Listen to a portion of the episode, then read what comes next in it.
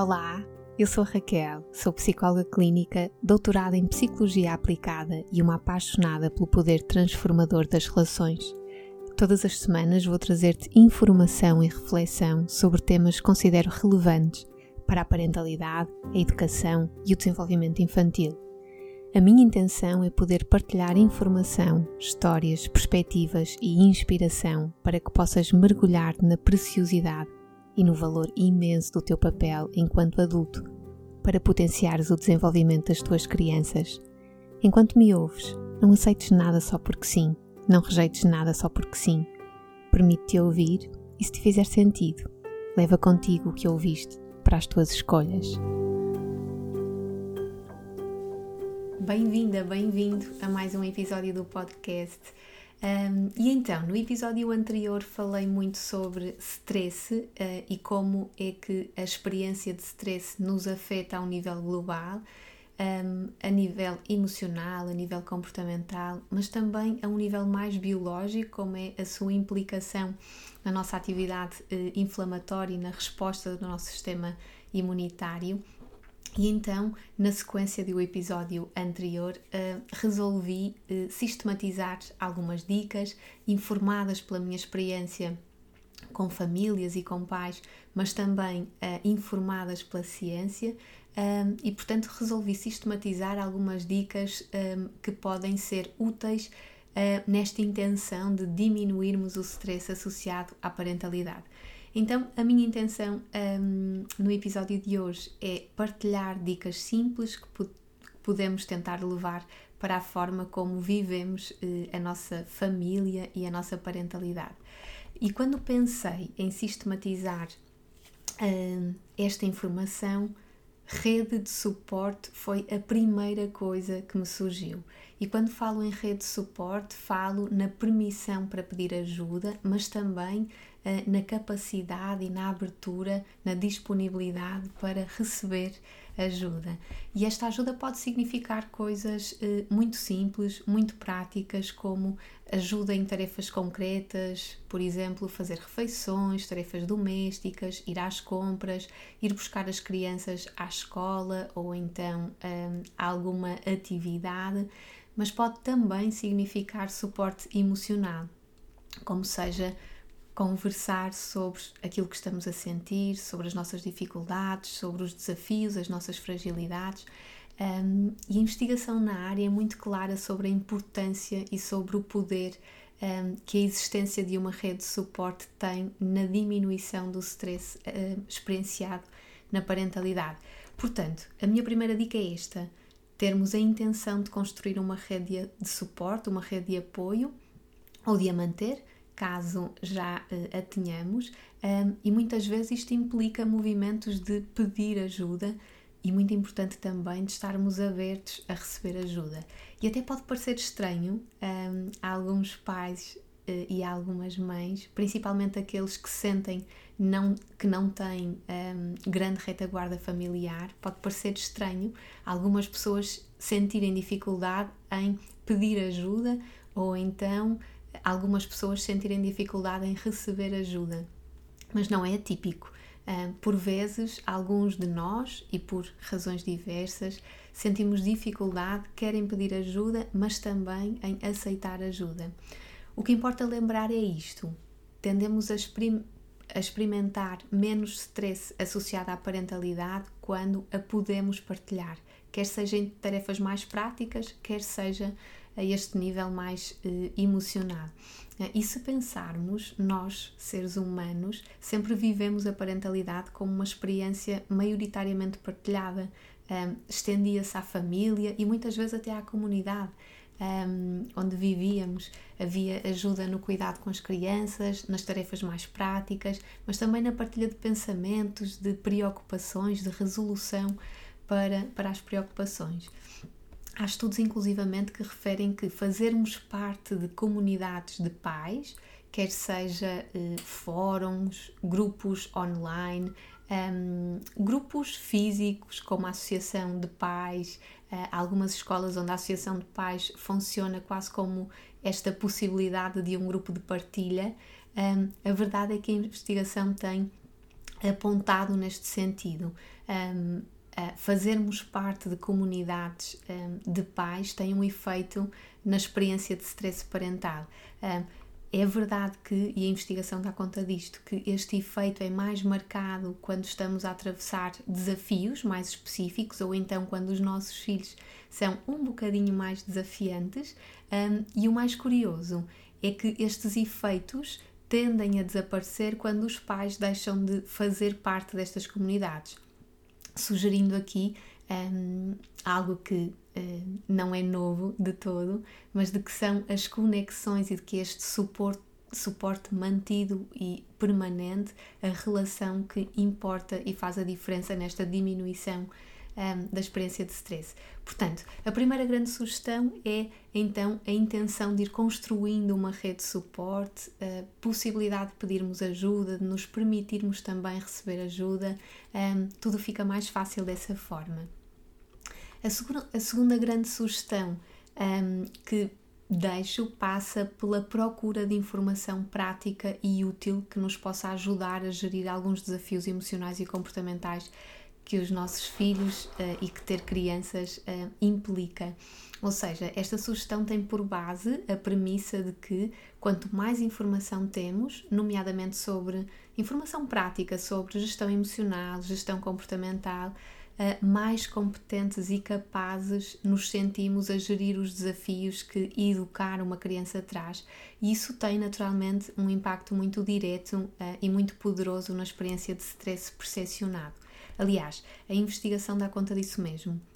Por exemplo, o suporte na parentalidade, quer com programas mais prolongados, quer com sessões de parentalidade um bocadinho mais eh, agudas, eh, se lhe pudermos chamar assim, tem um efeito de aumentar o sentido de autoeficácia parental e esta sensação de autoeficácia está associada a um maior bem-estar emocional eh, e, por consequência, a uma menor sintomatologia psicopatológica, nomeadamente um, com sintomas de ansiedade. Então, reconhecer que a parentalidade é uma viagem preenchida de muitos e múltiplos desafios e que às vezes a minha vontade de fazer bem o meu papel me traz dúvidas, pode ser aqui um mote para procurar ajuda e alguma orientação. A terceira grande sugestão que deixo, um, e ela vem, tem que vir na sequência desta última, uh, porque é sobre a forma como nos relacionamos com a informação uh, na área da parentalidade e por vezes o excesso de informação e por vezes até informação totalmente contraditória que, que encontramos. E eu vou explicar.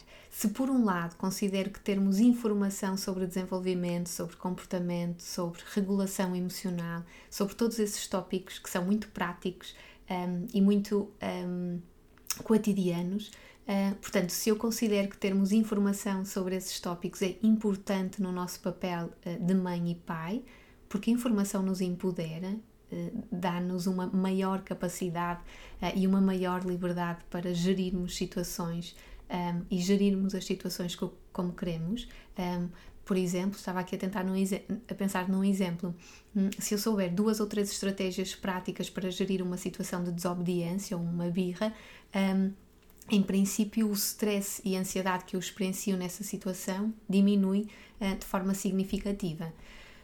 Por outro lado, portanto, se eu considero que é muito importante termos informação uh, prática a este nível, por outro lado, aquilo que observo também é que o excesso de informação nos leva muitas vezes para lugares de maior stress. Um, um exemplo muito fácil que posso dar aqui tem que ver com o sono das crianças nos primeiros anos de vida. Existem modelos que nos chamam a atenção para a importância, por exemplo, do co-sleeping uh, e para a importância dos nossos filhos sentirem em permanência a nossa presença. E em paralelo existem outros modelos cujos argumentos nos convencem que o melhor é promovermos práticas em que a criança dorme sem os pais de uma forma mais autónoma. Um, e quando me perguntam um, o que é que afinal está certo, a minha resposta é sempre com uma série de perguntas. Um, o que é que te fez sentir essa, essas indicações? O que é que faz sentido para ti? Uh, o que é que te faz sentir melhor? O que acreditas que é melhor? Um, e portanto, um, é sempre sobre uh, uh, a forma como nos relacionamos com aquilo que vamos e com a informação que vamos tendo contacto. Porque a verdade é que existem milhares de livros úteis sobre parentalidade, imensas abordagens também muito úteis que abordam aspectos específicos da parentalidade e da educação, como o sono, a gestão de conflitos, a regulação emocional, e todos podem ser super úteis, mas eu acredito que precisamos de uma base para fazermos um bom uso de tanta informação. E eu acredito que a chave para fazer um bom uso dessa tanta informação, de tantos modelos, de tantas abordagens, é precisamente estarmos equipados com a confiança necessária para fazermos as nossas próprias escolhas, nomeadamente sobre que abordagens fazem sentido para nós e, co e como é que para nós, na nossa dinâmica familiar, faz sentido segui-las. Um, se pensarmos para se pararmos para pensar um bocadinho, até na parentalidade e na educação nós observamos tendências. Um, esta área uh, e o que se equaciona com boas práticas é muito dinâmica. Então, com facilidade, nos apegamos a uma abordagem e aderimos aos seus princípios como se fosse a única forma capaz de cumprirmos o nosso papel como gostaríamos, mas aquilo que hum, eh, pergunto é: e quando não funcionar? E quando não resultar? E quando surgir uma abordagem eh, ainda melhor? E o melhor está aqui entre aspas. Um, se nós não eh, nos sentirmos seguros sobre aquilo que queremos, sobre as nossas intenções, um, se estivermos de alguma forma aliados das nossas escolhas e das intenções que temos e dos valores que temos, provavelmente embarcamos em mais uma proposta. Uh, e portanto embarcamos sempre na última proposta. Só que não existem propostas, nem abordagens, nem modelos perfeitos. Não existe, simplesmente. A verdade é que há uma infinidade de abordagens, de estratégias, e isso, isso por vezes eh, oferece-nos eh, caminhos ilimitados para aquilo que podemos fazer em termos de, de estratégias e de aplicação prática de estratégias. Portanto, não há nada de errado em sabermos mais, em estarmos mais informados, em termos mais competências, mas a minha sugestão é que a base seja uma escolha consciente, uma escolha baseada em quem queremos ser enquanto mães e pais.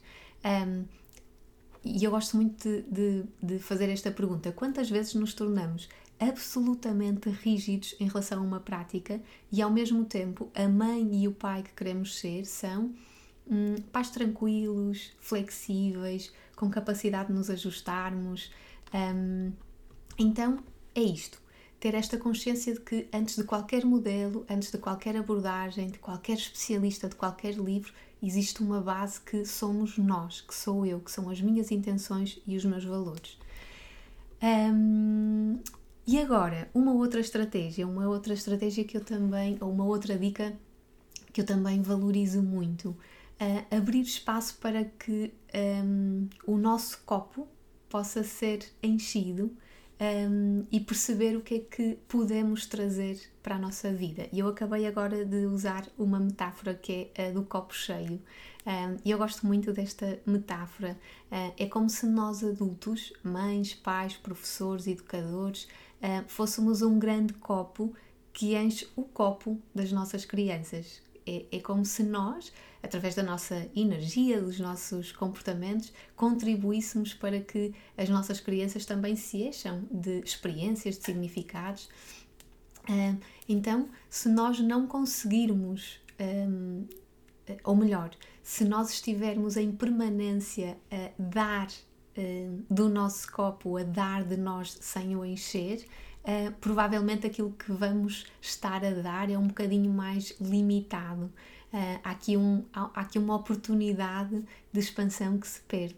Um, e portanto, mais do que isso, nós nem conseguimos estar a dar sem encher um, o nosso copo. Então, uh, a minha sugestão é que nos possamos permitir receber. Receber o que nos dá energia, o que contribui para a nossa sensação de bem-estar emocional, um, pode ser diferente de pessoa para pessoa, mas passa essencialmente por esta ideia de autocuidado, de nos cuidarmos um, e trazer para a nossa vida aquilo que nos enche de energia e que enche então este copo, passando a metáfora. uh, certamente que também vos acontece chegarmos a casa e termos muito mais disponibilidade, calma, paciência, capacidade de tolerância quando o nosso copo está cheio. Um, e isto significa quando estamos bem emocionalmente. E o contrário também há de ser verdade. Quando o nosso copo está mais vazio, tendemos a, estar menos disponíveis, mais irritados, menos pacientes. Então, esta dica resume-se a cuidar de nós para cuidar melhor. Facilita mesmo todo o ambiente e toda a dinâmica que nós levamos para cada relação um, e com os nossos filhos e com a nossa família não é diferente. Um, outra estratégia, acho que é a quinta, que deixo, passa por, ou outra dica, estou a chamar-lhe estratégia, mas um, quero chamar-lhe dica, sugestão, um, passa por melhorar as estratégias de regulação emocional junto das nossas crianças e das nossas crianças. Sabemos todos que, com, na verdade, um dos grandes pontos de stress para os pais e para os professores e para os adultos que um, convivem e interagem com, com as crianças são as dificuldades de regulação emocional das próprias crianças aquelas tempestades um, que acontecem em todas as idades, desde a primeira infância até a adolescência, um, e, portanto, a noção de que podemos diariamente, através das nossas práticas e do nosso comportamento, promover competências a este nível de regulação emocional é importante. No trabalho com pais e professores, a perspectiva que gosto de dar é que a regulação emocional das crianças, este, esta meta que todos nós queremos e que facilita muito, na verdade, acontece muito mais nos bastidores no antes da tempestade do que propriamente na tempestade. Um, e há estratégias que nos ajudam a regular as nossas crianças no imediato, é verdade, mas o mais importante e aquelas que têm o maior efeito são as estratégias que colocamos em prática com este efeito a médio e longo prazo. Um, a regulação emocional das crianças não passa apenas, apenas por estratégias comportamentais, há uma dimensão relacional que é fundamental e, portanto, um, nos capacitarmos a este nível um, há de ser um, transformador.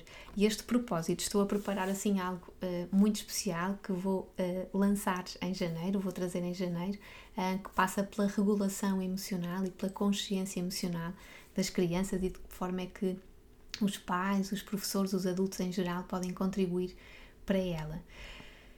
E estamos a chegar assim à última sugestão uh, que preparei um, e uh, quero mesmo terminar com esta grande sugestão que passa pela compaixão. Valerá a pena aqui referir que a compaixão é mesmo diferente de pena ou piedade. É, pelo contrário, um, a vontade genuína de ajudar alguém.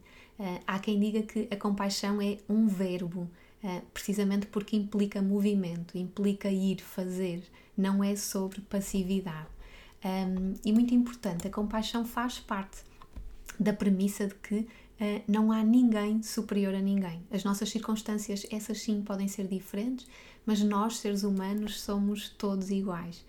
E então a compaixão tem assim três movimentos, três grandes movimentos. Manifesta-se por esta motivação interna, este desejo profundo de cuidar do outro, uh, pela motivação e desejo um, de cuidar de mim e de me acolher nas minhas falhas e nas minhas imperfeições e também na capacidade para permitir-me ser acolhida, ser cuidada um, e na capacidade de permitir que outros cuidem de mim.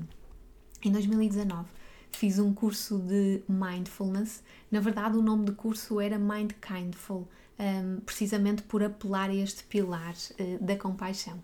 E lembro-me que, enquanto aprofundava este conceito de compaixão, ter ficado muito interessada em levar estes movimentos e esta prática para a parentalidade, especialmente uh, por este movimento, o de cuidarmos de nós, de nos acolhermos nas nossas falhas e imperfeições uh, e de nos permitirmos ser cuidados. Então é isso, termino com esta sugestão, a de levar a compaixão e a autocompaixão para, para as nossas vidas.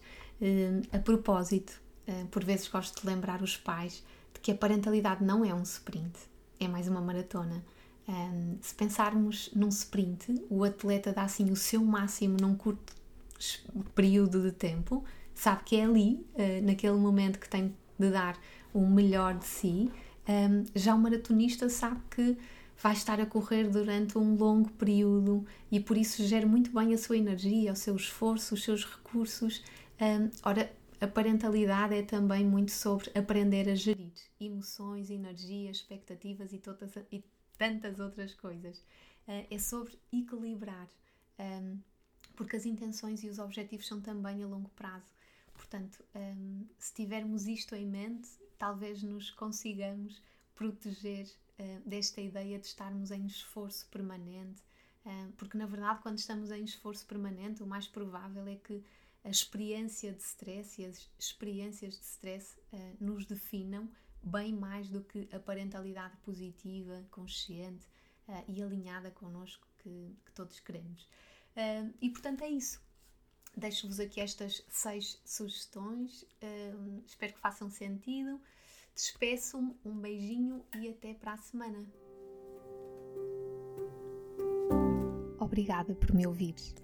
Se gostaste deste episódio, podes partilhá-lo com quem sentires. Se o fizeres nas tuas redes sociais, identifica-me, vou gostar de acompanhar. Podes também deixar uma review na aplicação que usas para ouvir este podcast. E claro, podes ainda subscrever a minha newsletter em www.raquelqueirospinto.com para não perderes nenhuma novidade. Espero por ti no próximo episódio. Até lá, não te esqueças: através da educação, podemos todos transformar o mundo num lugar melhor. E o teu valor é precioso nessa missão.